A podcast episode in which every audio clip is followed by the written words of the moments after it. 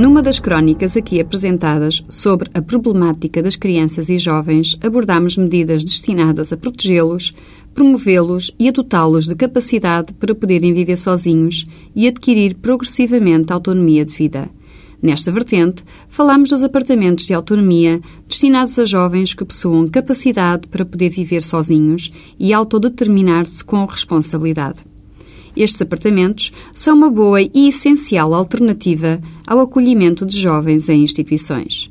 Na verdade, a partir de determinada idade, não é compatível com a autonomização progressiva dos jovens, tendo em conta, nomeadamente, a inerente necessidade de privacidade e autorresponsabilização, a sua integração em instituições.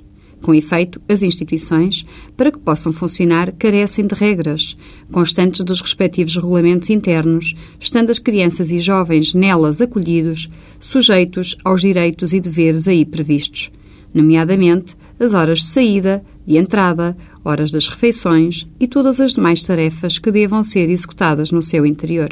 Estas regras, essenciais ao funcionamento dos lares e outras casas de acolhimento, são muitas vezes mal compreendidas e repudiadas pelos jovens, o que, aliada às suas tristes histórias de vida, de desenraizamento e falta de amor, provoca fugas.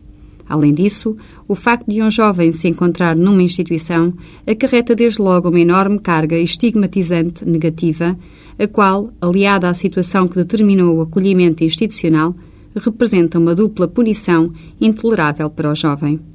Pelo contrário, e felizmente, os apartamentos para autonomia de vida inserem-se no tecido urbano de forma totalmente anónima, permitindo aos jovens a organização das suas próprias vidas de forma discreta, sem estigmas, sem muros, nem placas anunciadoras da instituição.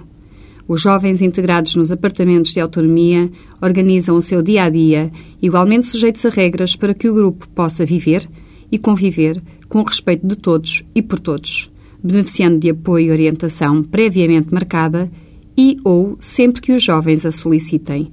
Dispõem de ajuda económica quando ainda não estejam integrados no mercado de trabalho, sendo responsáveis pela gestão do fundo de maneio atribuído. E assim se dão passos, talvez pequenos e demorados, mas seguros em direção à autonomia e integração dos jovens na sociedade.